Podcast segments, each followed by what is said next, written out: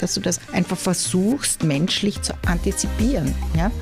Immobilien sind nichts anderes als Gefäße für gesellschaftliches Leben. Also, und dazwischen verdienen ein paar Leute gut. Sollen sie, da ist alles gerechtfertigt, aber Bauen zum Selbstzweck ist nicht mein Ding. Herzlich willkommen zur 68. Folge des FSM Immo Podcasts. Heute wieder eine Kooperationsfolge mit der wunderbaren Föbe, was mich gleich zur Mitmoderation führt. Hallo, liebe Mariella, Mariella Gittler. Hallo, lieber Benny. Hi. Mariella, du moderierst heute mit. Du darfst den Start machen. Ja, wir haben heute zu Gast Michaela Mischek-Leiner. Ähm, und ich würde gleich mal anfangen mit der Minute, deiner Minute, Michaela. Bitte stell dich einfach mal vor. Also, ich bin eine mm, angelernte Dilettantin. Ich habe eigentlich Geschichte und Politikwissenschaft studiert, habe aber irgendwie Wiener Wohnbau- und Stadtplanungspolitik mit der Muttermilch mitgekriegt. Bei uns gab es kein Essen oder so, wo nicht darüber geredet wurde. Und äh, beschäftige mich jetzt schon daher seit Jahrzehnten mit diesem Thema in den unterschiedlichsten Rollen und habe irgendwann jetzt für mich beschlossen, ich mache nur noch Projekte, wo ich mich vor meinen Kindern nicht genieren muss. Und daher interessiert mich eigentlich nur mehr der Stadtumbau in die Klimaneutralität beruflich. Und privat versuche ich eigentlich jedes Monat irgendein Steinchen in meinem Leben so zu verändern, dass ich mir denke, da gehe ich auch in die richtige Richtung. Okay. Ähm, Mischek, ein bekannter Name. Mhm. Ähm, Bürde oder nicht für dich gewesen? Ähm, ja, war Bürde, war oft genug Bürde. Heute, ich habe nur diese Bürde dann irgendwann umgedreht und sie ist ein herrliches Schutzschild, weil eh jeder irgendeine Meinung über dich hat, auch wenn er dich nicht kennt. Und damit kann man sehr gut nach dem Prinzip und ist der Ruf erstmal ruiniert, lebt es sich sehr ungeniert. Aber ist er so schlecht? Ich weiß nicht, so schlecht ist der Ruf Nein, nicht. Nein, es darum ging nicht, ob es schlecht war, sondern dass du, dass du, egal wo du hingekommen bist, eh nicht die Chance gehabt hast, dass die Leute dich kennenlernen wollten, weil sie haben dich eh mit irgendwas äh, in irgendeiner Art und Weise assoziiert und, und, und ich hatte in der Schule irgendwelche blöden Artikel über meine Eltern aufgehängt an, an, an irgendwelchen schwarzen Wänden oder sonst was und äh, irgendwie vorgezeichneter Weg, wo ich hingehen soll oder nicht und, und das habe ich dann den Spieß irgendwann umgedreht und seitdem bin ich sehr happy damit, ja. Und gab es eine Erwartungshaltung dann auch von deinen Eltern? Natürlich, natürlich. Ich hab, äh, sollte den Weg für meinen Bruder schön freischaufeln in allen möglichen Dingen, brav lernen und so weiter, dass dann der Sohn kommt. Ja. Das war ganz, ganz klar. Und deswegen Politikwissenschaften? Na, das war viel später. Das war viel später. Zuerst hat man mir gesagt, bitte mach doch Architektur, weil das ist so circa halt das minderwertigste technische Studium, das wirst vielleicht auch du schaffen. Darum bin ich auch heute mit einem Architekten verheiratet, logischerweise, weil ich das ganz anders sehe. okay. Gut, das heißt, ähm, äh, du hast einmal sozusagen den Schritt in die Projektentwicklung gemacht. Vielleicht kannst du nur kurz deine Vita ist ja sehr spannend und du warst in ganz vielen verschiedenen Dingen und wir haben im Vorgespräch schon darüber gesprochen, dass du eigentlich wenig nicht gemacht hast. Ähm, bedeutet, du hast in allen großen Assetklassen und Arten von Projekten mitgewirkt. Vielleicht kannst du dann nur mal kurz den Zuhörern sagen, damit sie dann in weiterer Folge, was sie von dir noch hören werden, ähm, das entsprechend einordnen können. Ja, selbstverständlich habe ich im Wohnbau angefangen, da auch ähm, mit dieser Mischig-Spezialität gewerbliche Wohnbauprojekte auch mit Wohnbauförderung umgesetzt und äh, Projektentwicklungen für Gemeinnützige. Bin dann schon sehr schnell in, auf die Nachhaltigkeitsschiene gekommen, habe damals den Bauträgerwettbewerb für die erste autofreie Mustersiedlung gemeinsam mit Neuer Heimat Gebock gewonnen. Ähm, nach dem Verkauf, dann haben wir habe ich auch noch bei Mischek schon denkmalgeschützte Projekte gemacht, etwa in der Hütteldorfer Straße, dieses, dieses Fitnesscenter, das man dort kennt. Ähm, und dann habe ich, dann habe ich nach dem Verkauf von Mischek habe ich sehr viel für die Stadt konsultiert und durfte da mitarbeiten an der Wiener Pflegereform und durfte so als externe, interne Entwicklerin die zehn neuen Pflegewohnhäuser der Stadt Wien begleiten. Das war ein Wahnsinnsprojekt. Dann durfte ich für die Campusschulen, für das Programm arbeiten, Kindergärten und so weiter. Und heute arbeite ich eigentlich immer in drei Bereichen. Das ist einerseits für im Bereich gewerblicher Bauträger, gewerbliche Projektentwicklung. Da arbeite ich exklusiv für den Peter Ulm und äh, also heute Alora Immobilien. Dann ähm, im gemeinnützigen Bereich oder an der Schnittstelle zum gemeinnützigen Bereich, da gibt es auf der einen Seite eine Firma, wo ich drei gemeinnützige und meine Familienstiftung oder unsere Familienstiftung ähm, Anteile halten. Da bin ich auch in der Geschäftsführung, die heißt Wien vor Wien. Aber ich arbeite zum Beispiel auch derzeit für das Österreichische Volkswohnungswerk an einem tollen Projekt und dann immer wieder auch ähm, an der Grenze zur öffentlichen Hand irgendwelche Studien, irgendwelche äh, Sachen, wenn ich eingeladen bin. Habe auch schon für die Seestadt Astbahn was gemacht, habe auch schon für die ÖBB was gemacht.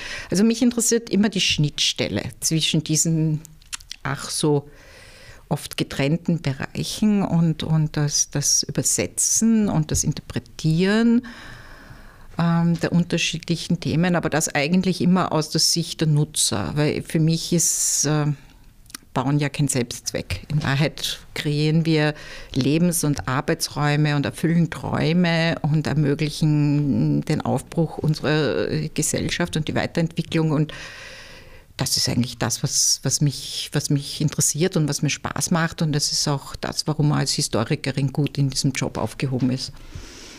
Schläfst du auch manchmal? Es klingt so, als würdest du die ganze Zeit nur arbeiten. Naja, es gibt dann noch irgendwie drei Kinder, die mich brauchen. Okay. Das auch noch. Und dann habe ich, ja, und dann engagiere ich mich so immer wieder. Also ja, ich tue auch immer, ich habe zumindest immer auch noch ein karitatives Standbein und das ist egal, ob das Neuner Haus war, wo wir Housing First die erste umgebaut, äh, umgesetzt haben oder für Caritas Wohnungen aufgetrieben und, und Projekte. Äh, Schlafen ist not really meine Lieblingskategorie, ja.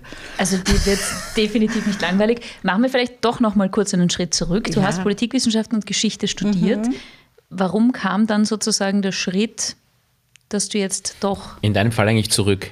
Oder zurück, ja, ja genau. Naja, raus, zurück, hinher. Also Geschichte und Politikwissenschaft sind meine großen Hobbys und ich beschäftige mich einfach gern mit Gesellschaft und mit gesellschaftlichen Herausforderungen und ähm, wir haben einfach in der ersten Stunde Geschichtsstudium, sagst, lernst du eigentlich, dass das Wesentliche an der Geschichte ist, nicht Zahlen, Daten, Fakten, sondern Fragen zu stellen und neugierig zu sein. Und äh, das braucht man in dem Job, wo ich heute bin, total. Und das ist einfach, ähm, 1995 sind diese Bauträgerwettbewerbe herausgekommen und das war für die Welt meines Vaters eine komplett neue Welt, weil man sich da plötzlich mit inhaltlichen Themen viel mehr auseinandersetzen musste und dann später kam ja diese soziale Säule und die soziale Nachhaltigkeit und so. Und äh, ja, schreiben konnte ich immer schon und, und, und reden. Und da ähm, habe ich es einfach ausprobiert und das bin dann dabei geblieben, weil es einfach so faszinierend ist. Für mich ist die schönste Zeit die, wo du die Raum- und Funktionsprogramme schreibst, wo du dir überlegst, wie die wie, die, wie, wie, wie ein Gebäude, wie die, einfach wie die Menschen in diesem Gebäude leben werden und was sie können werden und was sie können sollen und wo du was Innovatives mitgibst. 0815 ist nicht so ganz meins. Da gibt es eh genug, die das machen.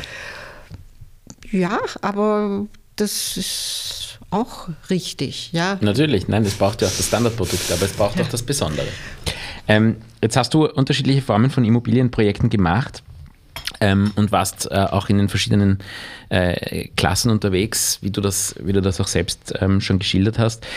Worauf kommt es aus deiner Sicht im Jahr 2023 an, wenn man ein Projekt neu ähm, überlegt und wenn man jetzt in der Projektfindungsphase ist. Und jetzt sind wir mal, ähm, spielen wir mal durch sowohl gefördert als auch frei finanzierten Wohnbau.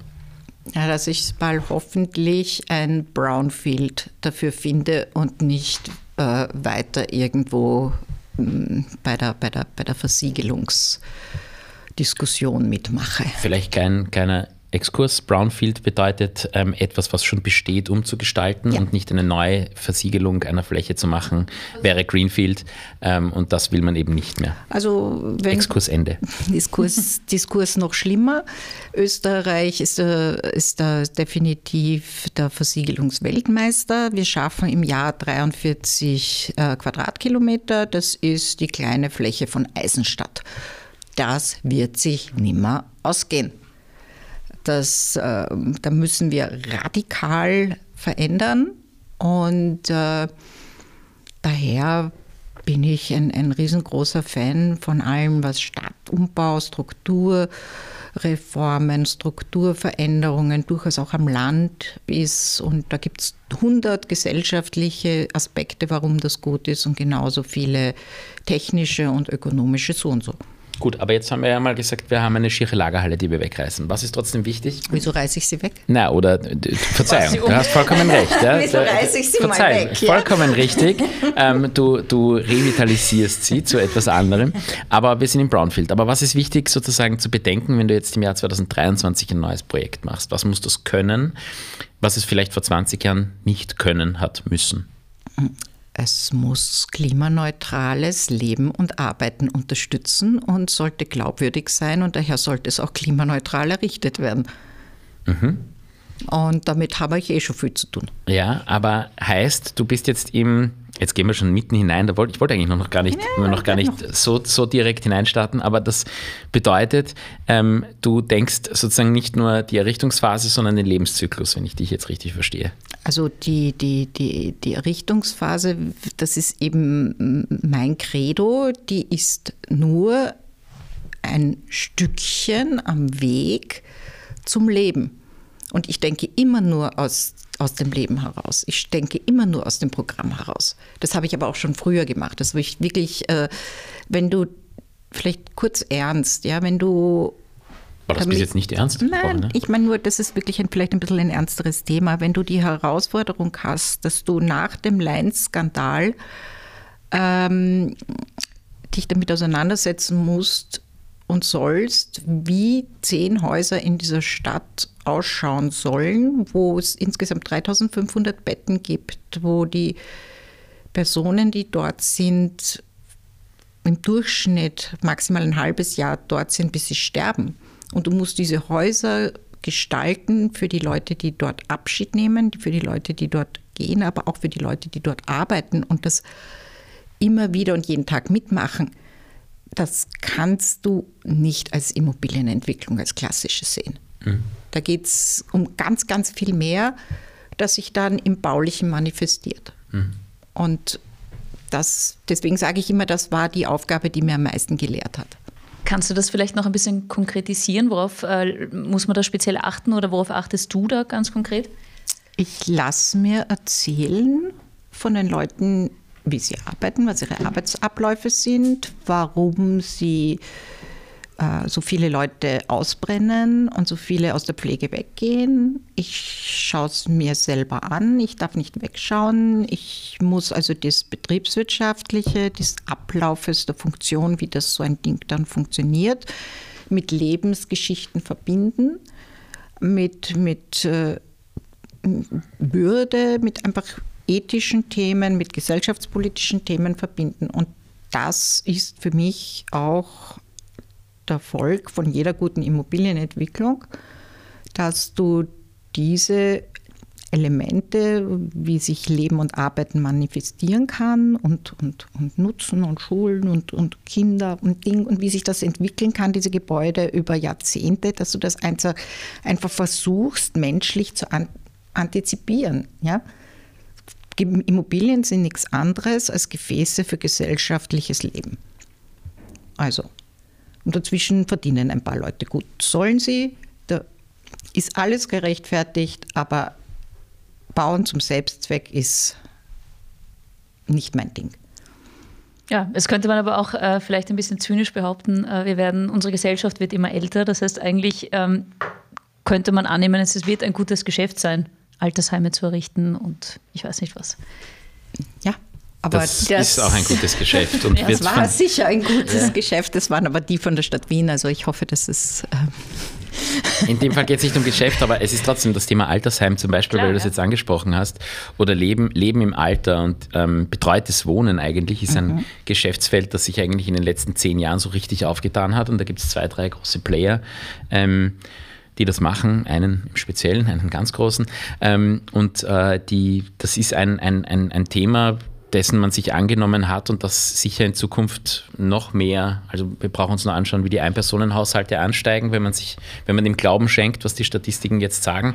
Das ist etwas, was in den nächsten Jahren ein Riesenthema bleiben wird und noch größer werden ja. wird. Und wenn ich in dem Bereich arbeiten möchte, dann schaue ich mir zuerst eben die Demografie an, dann schaue ich mir an, wie äh, die Finanzierung ist, wie die Finanzierungsströme sind, welche Gesetze es gibt, was es da für Tendenzen gibt, wo es hingehen soll. Das sind diese ganzen Thematiken von Anerkennung, Wohnsoziales Wien. Also ich, ich muss die Finanzierung dieses Systems verstehen. Ich muss äh, die Wünsche der Menschen verstehen. Die wenigsten wollen dorthin gehen. Ja, es geht um die Leistpakete, es geht um die 24-Stunden-Pflege, es geht, woher bekommen wir die 24-Stunden-Pflege, wie würde die zentrale Pflege funktionieren, warum hat sie Grenzen, wo hat sie Grenzen und so weiter. Und äh, so arbeite ich mich in ein Thema rein. Und das ist äh, in der Bildung dasselbe. Äh, Schulen, wie kann der Übergang von Schule zu Kindergarten gut sein, wie können Wohnungen ähm, adaptierbar sein, wie kann man gefördertes und frei finanziertes Wohnen mischen, wie kann man das mit Sonderwohnformen mischen, wie kann man Wohnen und Arbeiten hineinmischen. Ich bin eine große Verfechterin der gemischten Stadt und der gemischten Projekte, auch wenn sie schwer zu finanzieren sind und technisch und rechtlich schwer umsetzbar sind. Aber das heißt ja nicht, dass man nicht bei jedem Projekt weiter an diesen Brettern bohren muss. Jetzt waren wir viel in der sozialen Nachhaltigkeit. Mhm. Ähm, gehen wir mal ein bisschen in die ähm, ja, Nachhaltig Umweltnachhaltigkeit mhm. ähm, und Klimaneutralität. Das ist ja ein bisschen auch der Bogen, über den wir die heutige Podcast-Folge spannen wollen. Ähm, Start und Bau in die Klimaneutralität. Das ist ein Konzept, ähm, das äh, es gibt. Vielleicht kannst du mal zu diesem Konzept, ich wiederhole es, Stadtumbau in die Klimaneutralität, mal ein bisschen was sagen. Was war der, äh, was war der Anlass dafür und wo stehst du da momentan? Also ich habe gesehen, dass Wien hier eigentlich extrem vorausgeht. Ja? Wir haben dieses Ziel der die Klimaneutralität 2040 zu erreichen. Wir haben alle obersten Strategien dieser Stadt, und da bin ich weit über, den, über dem Stadtentwicklungsplan darauf abgestellt.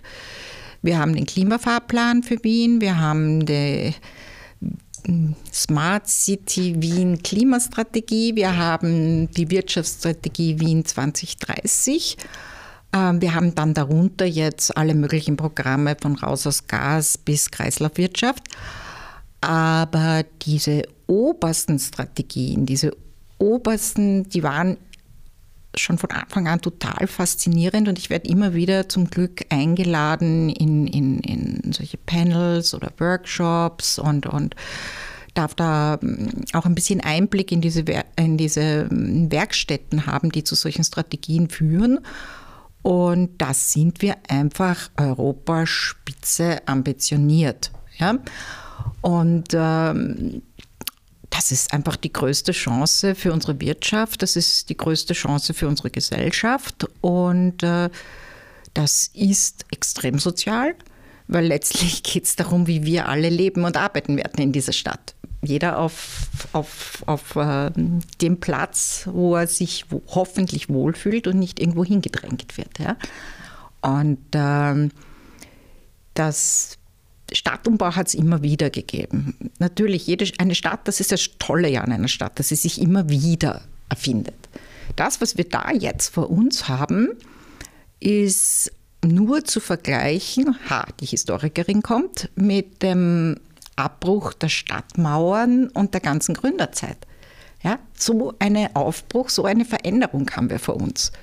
Und wenn man sich das vor Augen führt, was das dann mit der Gesellschaft gemacht hat, was das auch mit dem Stadtwachstum und allem gemacht hat, und wir sagen, wir setzen diesen Stadtumbau in die Klimaneutralität damit gleich, ja, dann, dann, dann, dann sieht man ja schon, dass das eine Wahnsinnsaufgabe ist. Ja?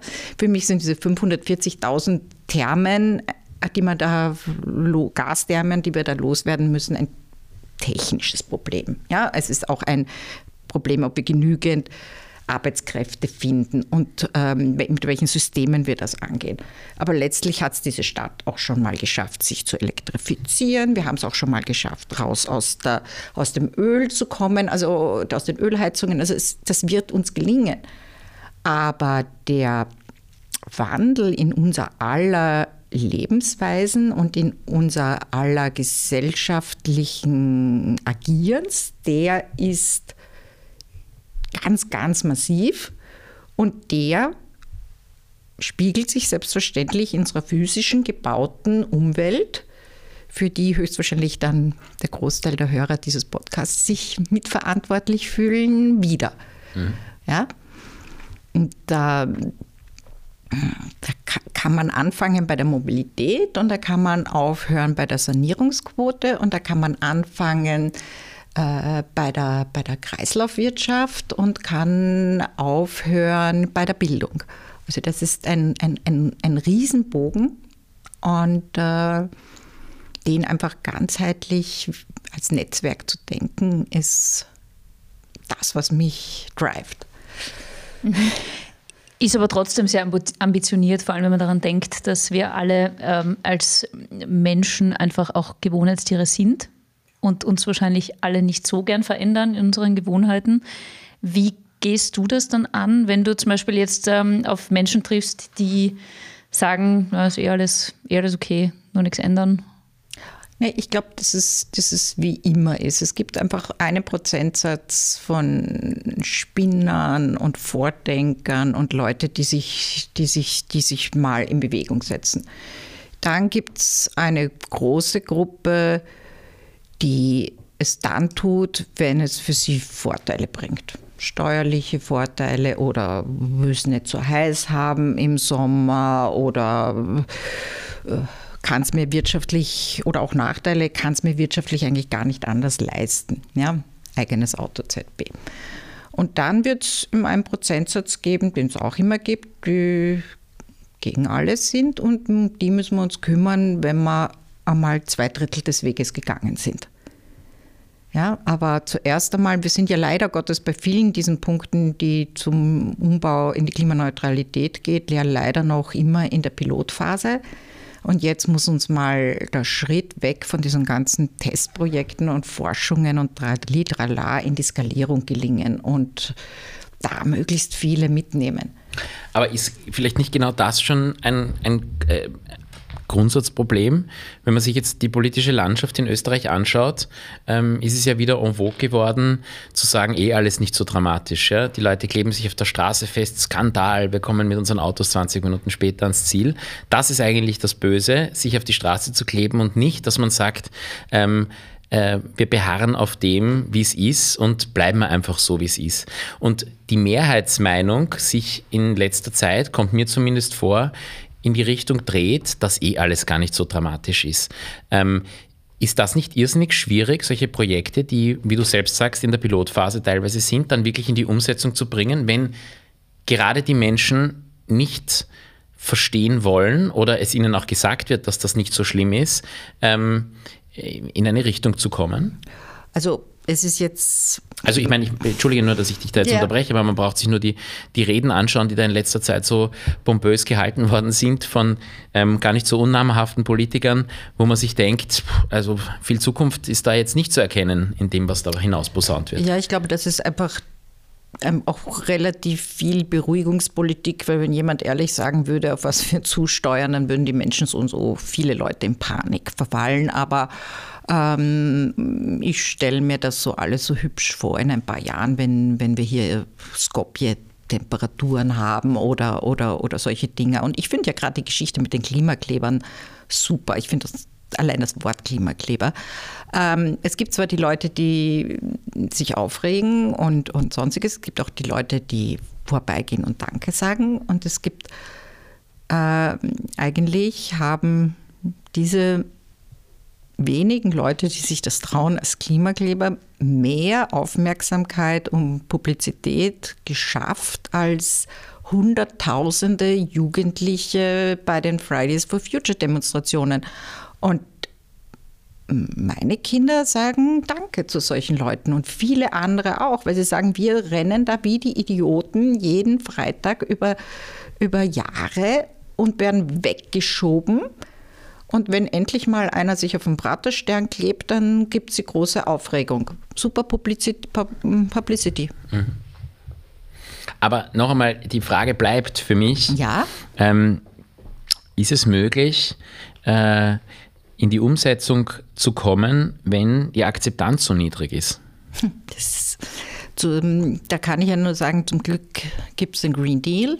Zum Glück äh, gibt es die ESGs. Es bleibt uns gar nichts anderes übrig in der Immobilienwirtschaft. Mhm. Ja, und allein der Sprung, äh, wenn du jedes Jahr auf die, auf die Expo Real gehst und der Sprung ähm, äh, in den Jahren bevor bevor diese ESGs gekommen sind und dann, und für mich ist, äh, wie die, wie die aufgekommen sind und wie es klar wurde, wann die jetzt dann umgesetzt werden und so. Wenn du alle großen Unternehmensberatungen weltweit eigene Abteilungen zu einem Thema aufbauen, dann weißt du, es geht in diese Richtung und wird nicht mehr umgedreht. Mhm. Ja? Wobei wir umgekehrt auch sagen müssen, ähm, wir hatten hier auch schon zum Beispiel Andi Rieder zu Gast, mhm. ähm, der gesagt hat, ähm, sein Unternehmen CBRE hat lange Zeit beraten darin, wie man möglichst günstig zu Zertifikaten kommt. Ganz offen hat er das hier gestanden. Also sozusagen, ähm, ja, firmenseitig, kundenseitig gewünschtes Greenwashing. Ähm, das ist auch etwas, was äh, über, über Jahre existiert hat. Jetzt mittlerweile ist das wesentlich schwieriger geworden, Gott sei Dank. Ähm, aber auch das ist ja ein Thema von keine Akzeptanz, halt irgendwie versuchen, die Regeln sich irgendwie noch hineinzumogeln. Ja, wird es immer geben. Die, die, Frage ist, ob das, äh, das wird es immer geben und das ist aber für mich eben genau diese 10, 20, 30 Prozent, die nicht mitmachen wollen. Und die Frage ist, wer sind die Leute, die es als Chance sehen? Wer sind die Unternehmen, die es als Chance sehen? Ähm, das bin ich beim Zukunftsanker, den wir in, im, im 10. Bezirk machen. Wir sehen das als Chance und wir wollen auch mit Unternehmen arbeiten, die keinen Bock mehr auf Greenwashing haben. Ja. Mhm. Wo siehst du denn Wien in, sagen wir mal, zehn Jahren? Wie schaut Wien dann aus? Also was Wien wird in vielen Punkten wie Oslo ausschauen wie Oslo schon seit Jahren ausgeschaut hat. Ähm, Schöne Menschen sind in Oslo. ja, wo du hast, wo du zum Beispiel. Es werden die genauso schön sein in Wien in zehn Jahren? Bitte. Von wo bist du in Oslo spazieren gegangen? ähm, ich glaube, da, wo wir zum Beispiel die Mobilität wird sich komplett verändert haben. Äh, es wird sich unser Wirtschaftssystem, wenn die Ökodesign-Verordnung der EU erst einmal eingesunken ist, was das für die gesammelte Produktion und für die Produkte, die wir verwenden, bedeutet, es wird sich ähm, ähm, komplett dieses, also dieses System der Kreislaufwirtschaft als Wirtschaftswachstum ermöglichen mit geringerem Ressourceneinsatz oder Abkopplung von Wirtschaftswachstum vom Ressourceneinsatz wird äh, ein, ein, ein, Dienstleistungsbusiness, ein Repair-Business, ähm, all diese Dinge hervorbringen, die ganz andere Themen auch in unseren Straßenräumen machen werden. Wir werden wieder ein, ein, ein, ein, ein Back zur Dienstleistung, Back zu Handwerk sehen. Es wird heiß sein. Es wird heiß sein. Wir werden uns für über jeden Baum freuen, über jede Begrünung freuen. Wir werden hoffentlich äh, kapieren, dass, äh, dass wir nicht die Luft noch weiter durch Tausende an Klimaanlagen, die am Dach sind, ähm, aufheizen sollten, dass das vielleicht nicht so gut ist. Wir werden in Technologien wie äh, CO2-Capturing drinnen sein, stark drinnen sein werden erkannt haben, wie viele unterschiedliche Möglichkeiten für klimaneutrale Energie, Wärme, Kälte, aber auch ähm, natürlich Stromproduktion jedes Gebäude und jeder Bauplatz hat. Ich glaube, dass ziemlich viele große Immobilienentwickler plötzlich alle auch ihre eigenen, ihre eigenen ähm, Energieversorger sein werden, das als Business erkannt haben werden. Muss ja nicht nur die Value One sein. Ähm, das, äh, die hat bei uns so viel Raum bekommen, die Value One, mhm. du brauchst sie nicht noch mehr loben. Ja, zu Recht, zu Recht lobt man die. Das möchte ich jetzt gar nicht. Also die Value One hört uns zu, um Gottes Willen. Ja, das ist neu, aber, ja, aber, aber, das ist eine aber Vorreiterrolle. Absolut, ja. nein, haben die absolut. Ja. Aber sie sind bei uns viel, vielfach gelobt. Ist auch, haben sie auch ein Recht dazu. Es geht, aber ich glaube, dass, dass, dass wir eben in ähm, dieses Kreislaufwirtschaftsthema, für mich ist interessant, wer wird die Value One des Kreislaufwirtschaftsthemas? Mhm. Also tatsächlich in, nicht, nicht, nicht in für mich ist Kreislaufwirtschaft am Bau einfach viel zu wenig, wenn ich da einfach sage, ja, okay, und wie werden wir in 50 Jahre ein Haus auseinandernehmen? Da geht's, mir geht es eigentlich wirklich um, um die Thematik, ähm, wie designen wir Häuser, dass sie überhaupt einmal schon möglichst wenig CO2 verbrauchen. Ja, wie, welche Produkte, welche Betone, welche, welche Materialien verwenden wir? Dass wir, dass wir hier gut arbeiten und wie funktioniert ein klimaneutrales Leben dann darin? Versorgung, Entsorgung, Logistik, all diese Themen, ja. Das wird es wird einfach so super spannend. Also ich wäre so gern 20 Jahre jünger, damit ich dann noch mindestens 40, 50 Jahre weiter daran mitarbeiten kann, weil ich es. Aber wetten, in 40, 50 Jahren würdest du dasselbe behaupten? Also es ist wurscht. äh, es ist immer so, dass man ein bisschen zu alt dafür ist. Vielleicht oder? ist dann die Medizin auch so weit, dass wir alle ewig leben können. Na, hoffentlich nicht. hoffentlich nicht. ähm, Jetzt äh, hast du sozusagen ein, ein, Bild von, von Wien gezeichnet in, in, in zehn Jahren. Ähm, Hitze ist, glaube ich, ein, eines der größten Probleme, dem wir begegnen müssen. Ähm, äh, wenn du jetzt sagst, die Klimaanlagen sollen nicht am Dach sein und das meint dann gleichzeitig, Klimaanlagen soll es in der Form gar nicht mehr geben. Ähm, wie soll die Kühlung von Wohnräumen dann erfolgen? Naja, es sind immer nur Wohnräume. Ähm, also von ich, Räumen. Von, von Räumen. Räumen. Ich glaube, dass es um die, dass die Stadtklimatologie erst komplett am Anfang ist. Ja? Äh, wir haben zwar jetzt, müssen wir schrittweise auch in, in den Bauprojekten Klimauntersuchungen machen, aber da kannst du sehr viel und, und, und da, arbeiten wir noch sehr an diesen kleinräumigen Klimamodellen und wie stelle ich einen Bau und wie kann ich was machen, damit ich ein bisschen bessere Durchlüftung hinkriege. Ähm, dies und das, aber ich sage jetzt mal, in arabischen Ländern hat man auch über Jahrhunderte gelebt, ohne dass, dass es eine Klimaanlage gibt. Vielleicht ändern wir Traktiven, Vielleicht äh, sind Adrienhäuser spannender, vielleicht äh, schlafen wir auf den Dächern, vielleicht ähm, kühlen wir nicht Serverräume, sondern tun die Abwärme unserer ganzen wunderbaren elektronischen Geräte schon wieder verwenden. Ähm, ja, wo arbeiten wir, wann arbeiten wir? Na, aber du hast mir jetzt noch nicht gesagt, wie wir uns kühlen. Wir kühlen uns nicht, wir adaptieren uns. Ja. Nein, unsere ist, Lebensweise adaptiert ist, sich, aber natürlich kann ich, natürlich, Thema, ich, natürlich, natürlich kann ich, also unser Projekt Zukunftsanker, wir haben ein Energiekonzept gemacht, dass wir das komplette äh, Wärme- und Kälteversorgung über Erdsonden und ein Energienetz auf unserem Bauplatz für 120.000 Quadratmeter ja, machen klar. werden. Aber da ist es, also jetzt, das ist natürlich jetzt ähm, sehr blöd gesprochen, aber da ist es vergleichsweise simpel. Da habe ich einen großen Bauplatz und habe viel Möglichkeit mit Erdsonde. Also wenn man das technisch versteht, man muss sowohl heizen als auch kühlen, damit das Wasser, das da unten abgepumpt wird, immer eine schöne Temperatur und gerade richtig ist. Ähm, aber was mache ich im, im, im Welches dicht verbauten... Wasser, das ich abpumpe? Im, nein, also die, die, sozusagen die Zirkulation, damit die gewährleistet ist, muss ich im, im Sommer kühlen und im Winter heizen, damit das damit ich, das. Ich gebe Energie in die Erde hinein Richtig. und ich hole mir Energie wieder raus. Genau. Und ich hole mir aber nichts Aber aus der ganzjährig. Erde raus. Ich hole mir nichts aus der Erde raus, was ich nicht vorher wieder reingegeben Genau, nein, nein, aber das Ja? wollte ich nur sagen. Ja, ja. Also es muss ganzjährig erfolgen. Ja. Ähm, das war sozusagen technisch dann falsch erklärt, aber gemeint war die ganzjährigkeit.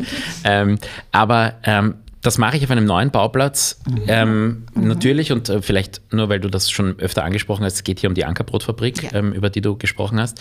Ähm, da ist das vergleichsweise einfach. Ja? Natürlich Mhm. eine Riesenfläche, nichts ist einfach, was das betrifft. Aber was mache ich im dicht verbauten Gebiet? Du sitzt jetzt hier bei uns im Büro im 8. Bezirk.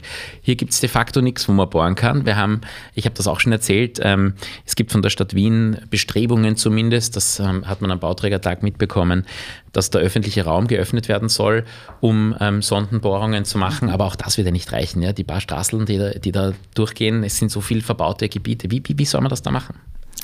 Wir werden, wir werden sehr stark, also in, gerade das Haus, in dem ihr sitzt, wird kein Problemhaus sein, weil ihr habt eigentlich die gute alte Gründerzeitqualität. Das heißt, ihr werdet, habt äh, sehr stark, äh, sehr gute Bauweisen. Ihr werdet wahrscheinlich euer Büro umgestalten. Ihr werdet woanders höchstwahrscheinlich eure Arbeitsräume haben ähm, andere vielleicht Zwischenzonen haben. Es werden vielleicht äh, dunklere, weiter hinterliegende Räume für gewisse Jahreszeiten und für gewisse Arbeiten spannender werden. Das ist aber momentan technisch, äh, rechtlich gar nicht erlaubt, muss man dazu sagen. Also da muss sich das Rechtlich wird Smart Law nichts da, ja. ja. Ich, bin, ich, ich, ich akzeptiere nur einfach nicht mehr, dass wir uns immer auf, die, auf, die, auf, das, auf das Recht ausreden. Ich auch nicht, um Gottes Willen, aber ich sage nur, momentan ist es nicht zulässig. Wenn der Arbeitsinspektor reinkommt und ich sage, ähm, unsere Mitarbeiter sitzen alle im Keller und lachen dort nicht nur, sondern arbeiten auch, ähm, dann geht das nicht, weil ich muss sie entsprechend belichten. Da gibt es ja ganz spezielle ähm, äh, Vorschriften. Mhm. Genau. Und ähm, es gibt zum Glück in Österreich für alles Vorschriften. Smart es City, nicht Smart Law, hat einmal jemand gesagt, der bei uns war. Ja, und es braucht, äh, ex, es braucht Sandkastenräume, wo wir was ausprobieren dürfen. Egal, ob das jetzt die Bauordnung ist oder die, die, die, das Gewerberecht oder, oder der Arbeitnehmerschutz.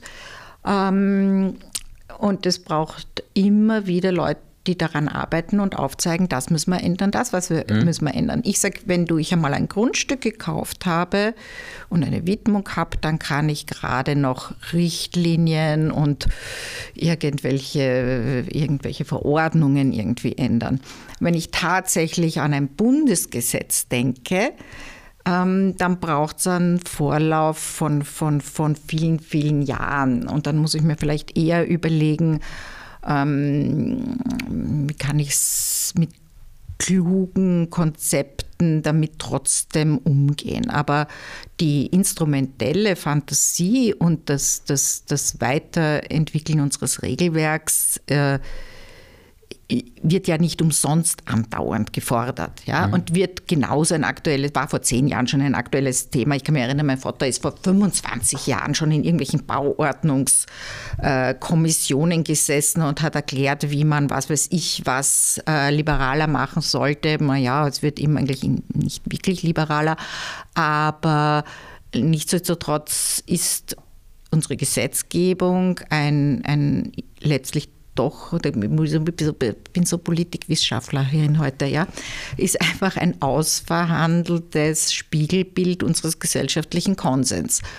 Und äh, der wird sich schrittweise ändern, aber nicht heute. Ja? Und wir müssen uns jetzt nicht schon überlegen, wie er in 15 Jahren ist. Wir müssen nur schauen, wie wir unsere gesellschaftliche, unser gesellschaftliches Animo und gleichzeitig unsere physisch gebaute Umwelt in die schrittweise in die richtige Richtung bewegen. Ja, Holzbau hat vor 15 Jahren in Wien auch keiner geglaubt. Ja, Und jetzt geht schon das und das. Und von mir aus gehen derzeit jetzt wieder Fassaden. Ja, das war mein Mann.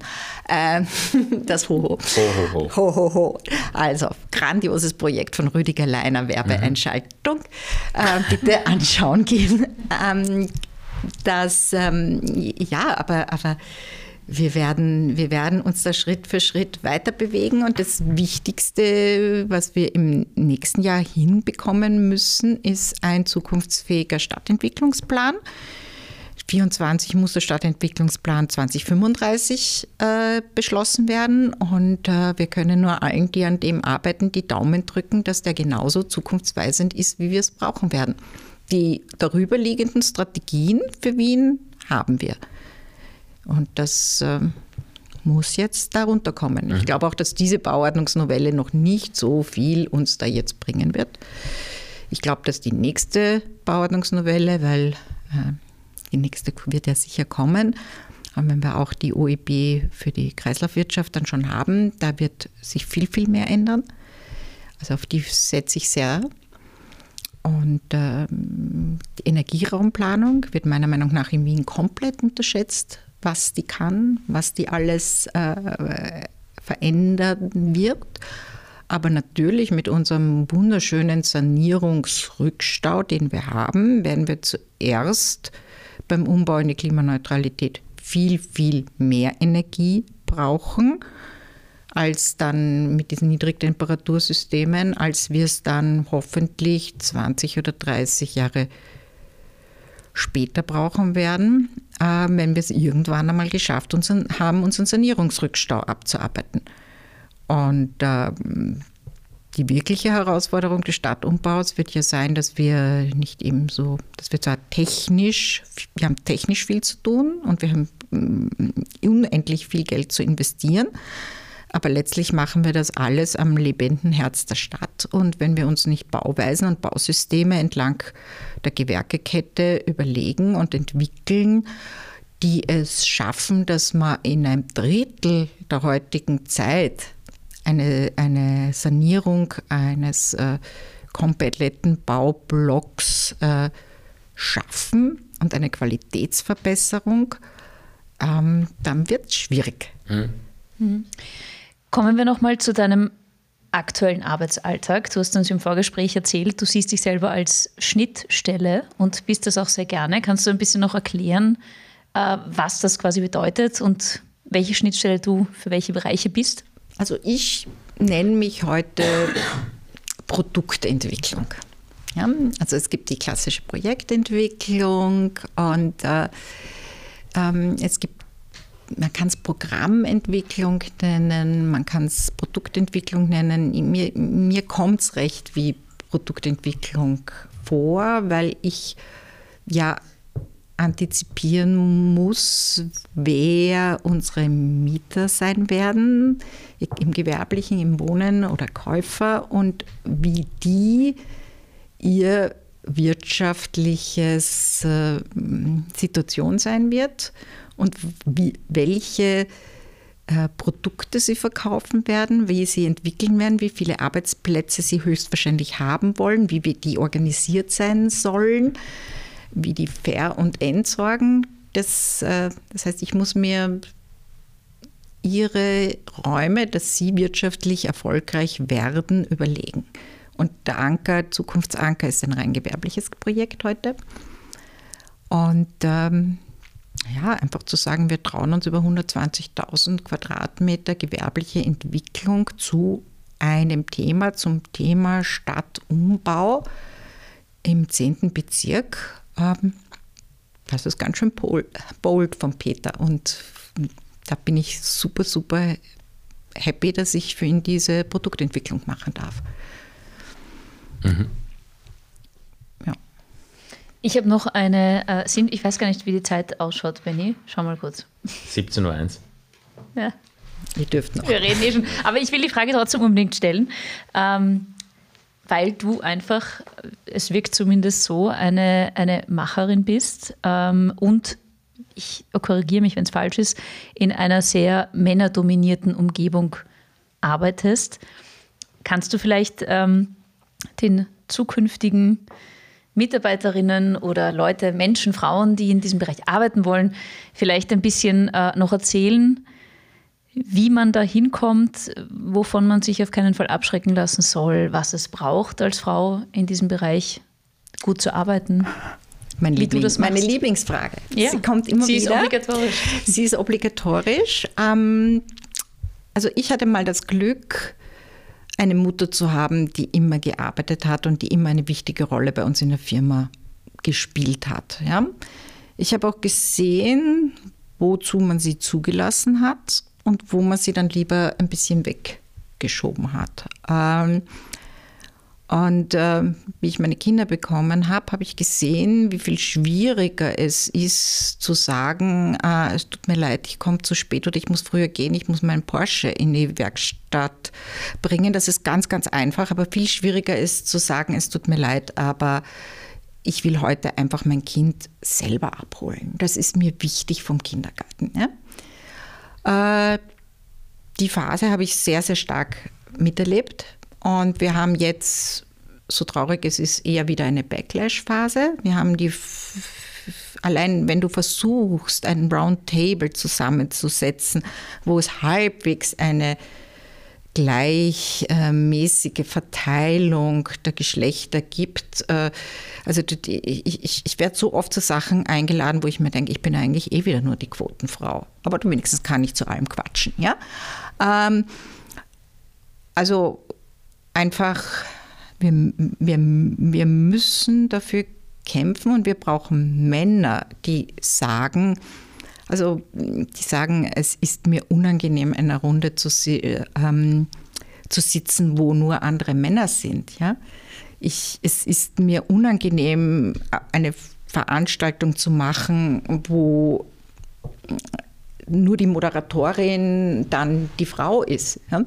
Aber es ist ein stetiger Kampf und jeder, der denkt, äh, Emanzipation ist vorbei und äh, ist es eh schon alles gleich, sorry, es geht gerade wieder in die komplett falsche Richtung und in Österreich so und so und da brauchen wir uns nur alle unsere Besetzungen und alles anschauen und äh, Mentoring hilft sehr und ähm, das ist auch eine ganz tolle Sache am Zukunftsanker. Der Peter Ulm hat jetzt mit der Lina Strerowitz als Architektin von VLSD, mit der Claudia Nutz vom ja, ÖBB war und Nutzeffekt und 3420 Gründungsvorständin. Und mir in der Steuerungsgruppe ist ein 3 zu 1 Verhältnis. Und das ist was ganz, ganz Besonderes. Und das ist ein Teil der Kraft, die wir in dieses Projekt jetzt reinstecken können. Und Chapeau an Peter Ulm. Ich finde es ganz wichtig, dass sich Männer an dieser Diskussion beteiligen und sagen, wir unterstützen das und wir wollen das. Und ich kann nur für mich in Anspruch nehmen, ich will das wirklich. Mhm. Und wir versuchen in diesem, in, gerade auch mit diesem Podcast, Frauen vor den Vorhang zu holen. Und ich kann dir nur sagen, und das ist jetzt vielleicht ein Appell an alle Frauen, die uns bis jetzt schon abgesagt haben, sagt bitte zu, ihr werdet hier nicht gegrillt. Ganz im Gegenteil, wir wollen zeigen, dass diese Branche eine ist, die absolut nicht divers ist, aber viel diverser werden muss. Vielleicht brauchen Frauen nicht immer so stark die Bühne. Vielleicht brauchen wir andere Formate ja, für Frauen. Kann auch sein, ja. Ja, also auch ich bin durch den familiären Background und durch dieses, wenn du als Mischek durch diese Stadt rennst und früher standen ja 15 Kräne dauernd herum mit meinem Namen drauf, bist du, äh, bist du mehr oder minder auch äh, dazu gedrängt, dass du, dass du in der Öffentlichkeit wahrnehmbar bist. Ja? Mhm. Aber letztlich bin ich viel, viel stolzer über viele, viele kleine Projekte, wenn ich durch Wien fahre, wo ich mir denke, mein Anteil war so eine kleine Fingerspitze, aber sie hat dieses oder jenes beigetragen und ich war da aber nicht in der CEO, Geschäftsführer, dies oder das Rolle. Ich war aber bei einem wichtigen Workshop dabei und habe einen Impuls gegeben. Und ich glaube, diese, ähm, welche Art von Formaten kitzeln das, das Beste aus Frauen heraus, da sind wir sicher noch nicht am Ende der Fahnenstange. Und nur anhalten werdet so wie Männer und werdet Rampensauen. Ähm, das liegt halt nicht jedem. Na, ne? absolut. Nein, aber ich kann. Aber ich bin auch dafür, wir machen mal im Herbst eine ganze Serie Immo-Podcasts oder vielleicht auch ähm, Diskussionsrunden nur mit Frauen. Ja, ja, warum nicht? Aus den verschiedensten Bereichen und in den verschiedensten Stufen. Es muss ja. Ähm Aber trotzdem, also ich vielleicht nur, ich kann nur einen, einen, wir hatten, wir haben für diesen Podcast regelmäßig so Analysen. Ja. Ähm, wer hört sich das an? Mhm.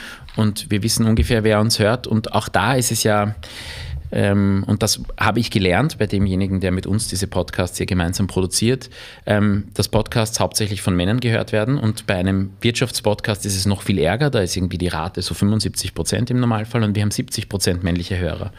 Und, Ernsthaft? Ja, und das finde ich ähm, sehr eigentlich traurig, weil das den Inhalt, den wir produzieren, den produzieren wir branchenübergreifend sozusagen, also branchenübergreifend, ähm, geschlechtsübergreifend für die Immobilienbranche. Und auch da ist das Interesse von Frauen offensichtlich, und das ist ja jetzt nicht etwas, wo man sich in den Vordergrund stellt, sondern sich nur die Stöpsel ins Ohr tun muss, ein niedrigeres. Und das ist etwas, wo ich mir denke, ähm, das finde ich persönlich schade und das dürfte offensichtlich so sein, dass das über, über alle Branchen drüber geht, ähm, dass wir da noch nicht den Fokus richtig gestellt haben. Also, aber da sage ich dir, da ist meine Erfahrung eine ganz andere. Ich mache immer Immobilienentwicklung und ich mache irrsinnig gern Immobilienverwertung. Und ähm, ich habe ähm, immer so ein paar hundert Wohnungen, die ich mit einem, mit einem Partner umsetze, verkaufe, vermiete und sonstiges. Und da ist es immer ganz, ganz lustig. Du weißt, nach zwei Minuten in einem Verkaufsgespräch äh, wird das was werden oder nicht, wenn ein Paar da ist oder wenn eine Frau alleine da ist. Weil wir wissen aus allen Studien, 90 Prozent der Entscheider bei diesen Dingen sind, sind die Frauen. Ja, absolut. Ja? Das heißt, die Frage ist eher, gibt es vielleicht für, gerade für den Podcast, für, für euren, Themen, die man ähm, mal bespielen sollte, die eben gerade ganz bewusst den weiblichen Höreranteil in die Höhe hebt. Ja, ich kann dir eine Vorschlagsliste schicken. Ich nehme die sofort an. Ja? Wir nehmen die auf. Und ich wollte aber dieses Thema jetzt auch ganz bewusst auch deswegen hier besprechen, mhm. ähm, damit wir das mal zum Thema machen. Ja. Weil bis jetzt haben wir das immer nur off the records zum Thema gemacht und gesagt, wie schaffen wir das, mehr Leute einzuladen? Jetzt haben wir jetzt einmal ein Mikrofon drauf. Ich bin ein ganz großer Förderer dieser Geschichten und ähm, wir, wir ähm, arbeiten auch bei uns im Büro regelmäßig daran. Und, ähm, aber ich kann nur sagen, auch aus männlicher Sicht, das ist nicht immer ganz einfach. Das ist etwas, was ich einfach auch sozusagen jetzt aus der Männerrolle sagen kann. Ja, deswegen, deswegen arbeiten wir ja an all dem weiter. Und ähm, letztlich haben wir derzeit zum Glück einen so hohen Arbeitskräftemangel, dass wir uns schon aus rein wirtschaftlichen Interessen äh, es nicht leisten werden können, äh, hier nicht ähm, auch mehr Frauen in andere Rollen zu lassen und unterschiedlichere Lebensmodelle zuzulassen. Und äh, ja, fangen wir doch mal alle miteinander damit an, dass wir uns zu Frühstücksmeetings treffen und nicht zu Afterworks. Genau haben wir vorher besprochen mhm. im Vorgespräch. Wir machen das. Wir machen das. Ähm, Vielleicht noch ganz kurz zum Schluss. Ja. Was würdest du jungen Frauen oder auch älteren Frauen, ganz egal, die vorhaben oder die sich einfach für die Immobilienentwicklung, für die Immobilienbranche interessieren? Was rätst du ihnen? Divers bleiben, offen bleiben, viel gesellschaftspolitisches Know-how dir zulegen, ähm, die eher fokussierten ähm, sich einem Thema widmenden Leute gibt es genug. Einfach sei wirklich breit, sei einfach aufgestellt und, und sei neugierig, was die Zukunft bringt. Neugier ist überhaupt der aller, aller, allerbeste Treiber, um weiterzukommen im Leben. Gilt wohl für jede Branche. Das glaube ich auch, ja, absolut. Also, liebe Michaela, vielen Dank für deinen Besuch. Ich freue mich auf deine Liste. Ähm, wir werden sie abarbeiten, ich verspreche es, aber nur wenn du sie mir wirklich schickst. Du kriegst sie. Keine ähm, Angst, ich kann gleich zum Schreiben anfangen. Danke jedenfalls für deinen Besuch. Wir haben noch viele andere Fragen auf unserer Liste drauf gehabt. Wir werden vielleicht ähm, zu einem Folgebesuch kommen in äh, einigen Folgen, wo wir noch weitere Themen abarbeiten. Ich gratuliere dir jedenfalls zu deinen Projekten, die du machst. Okay. Ähm, finde das höchstgradig spannend und drücke dir und uns allen die Daumen, dass sich das Thema wirklich durchsetzt, nachhaltig durchsetzt und wir nicht politisch wieder in die völlig falsche Richtung abbiegen. Und das ist vielleicht ähm, diesmal ein kleines politisches Ende. Danke, Danke, für deinen euch. Besuch. Danke auch dir, Mariella. Sehr gerne. Bis bald. Wir reden nicht nur hier im Podcast gerne, sondern jederzeit auch persönlich mit euch. Wer unseren Kanal also noch nicht abonniert hat, do it! Ebenfalls freuen wir uns, wenn ihr bei unserer nächsten Folge wieder mit dabei seid. Falls ihr es bis dahin nicht erwarten könnt, besucht uns auf unserer Homepage www.fsmlaw oder kontaktiert uns direkt. In jedem Fall, bis bald!